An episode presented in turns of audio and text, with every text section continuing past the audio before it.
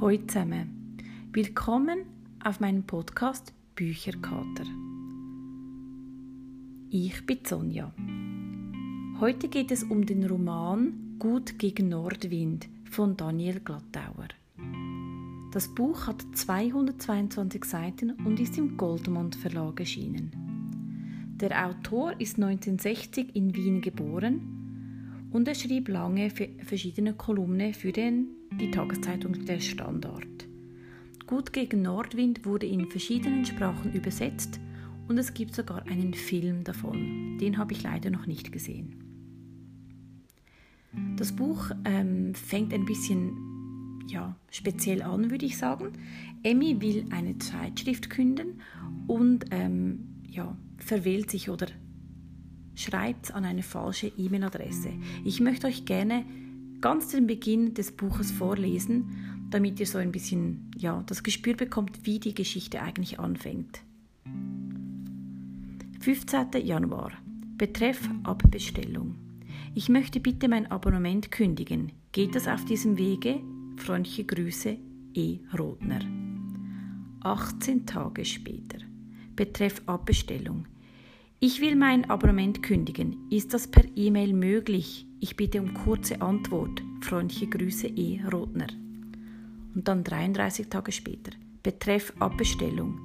Sehr geehrte Damen und Herren vom Like Verlag, solltet ihr beharrlich ignorieren meine Versuche, ein Abonnement abzubestellen, den Zweck haben, weitere Hefte ihres im Niveau leider stetig sinkenden Produkts absetzen zu können, muss ich Ihnen leider mitteilen, ich zahle nichts mehr. Freundliche Grüße, E. Rotner. Und dann acht Minuten später. Ups, Sie sind bei mir falsch. Ich bin privat.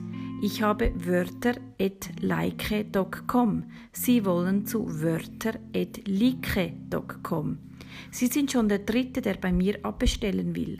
Das Heft muss ja wirklich schlecht geworden sein. Ja, so fängt äh, das Ganze an. Und ähm, ja, meiner Meinung nach ist das etwas ganz Neues, dass ein Roman oder eine Geschichte erzählt wird, nur vom E-Mail-Verkehr zwischen zwei Personen.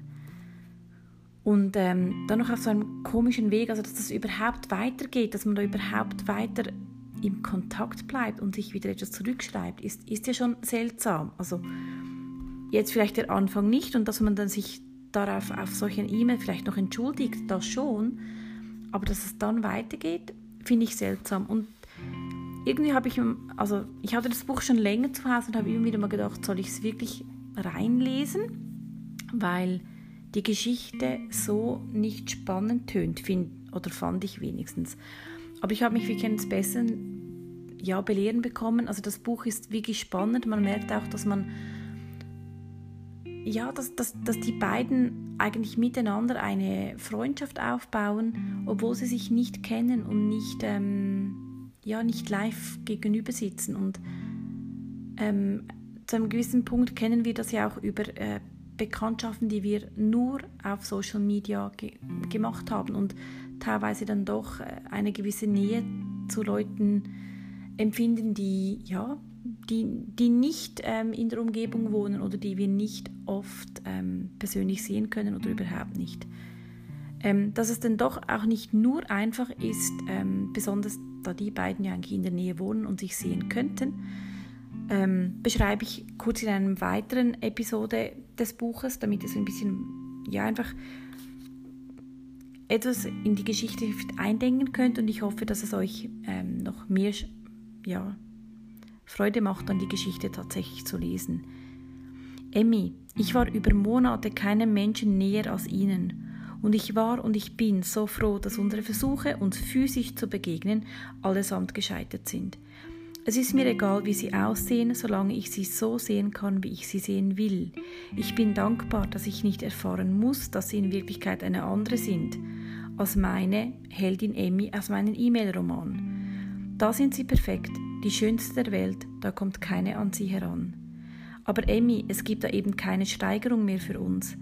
Alles andere spielt sich außerhalb unserer beiden Bildschirme ab. Mia ist der beste Beweis dafür. Ich will ehrlich sein, es hat mich zunächst ziemlich gekränkt, dass sie mich mit ihr verkuppeln wollten. Mein erstes Treffen war eher eine Art Trotzreaktion an ihre Adresse, Emmy. Aber dann habe ich schnell begriffen, was den Unterschied zwischen ihnen und ihr ausmacht. Sie, Emmy, wagen nicht einmal ihr Piano zu beschreiben, weil es in meiner Welt so absolut nichts zu suchen hat. Mia aber beugt sich einen halben Meter von mir entfernt über einen winzigen Tisch und wickelt Spaghetti al pesto über den Löffel. Wenn sie den Kopf zur Seite dreht, spüre ich den Luftzug, der dadurch entsteht. Ich kann sie gleichzeitig sehen, hören, angreifen, riechen.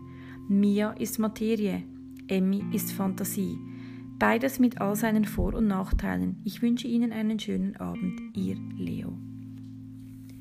Ja, ungefähr so geht das ein bisschen hin und her und ihr erratet schon, da ist ähm, ja durchaus mehr Spannung in der Geschichte, als sich so der Anfang vermuten lässt. Ähm, ich habe es sehr gerne gelesen und ähm, ja, es gibt ja noch eine weitere Folge dieses Buches und das, das möchte ich mir unbedingt besorgen. Ich habe Lust auf diese Geschichte bekommen, möchte sie gerne weiter verfolgen. Ja, so das zu diesem Buch. Ich hoffe, es hat euch auch heute wieder gefallen und ich würde euch sehr gerne zu meinem nächsten Podcast begrüßen. Da erzähle ich euch etwas über ähm, I'm Every Woman von Liv Strömquist. Bis dann, tschüss zusammen.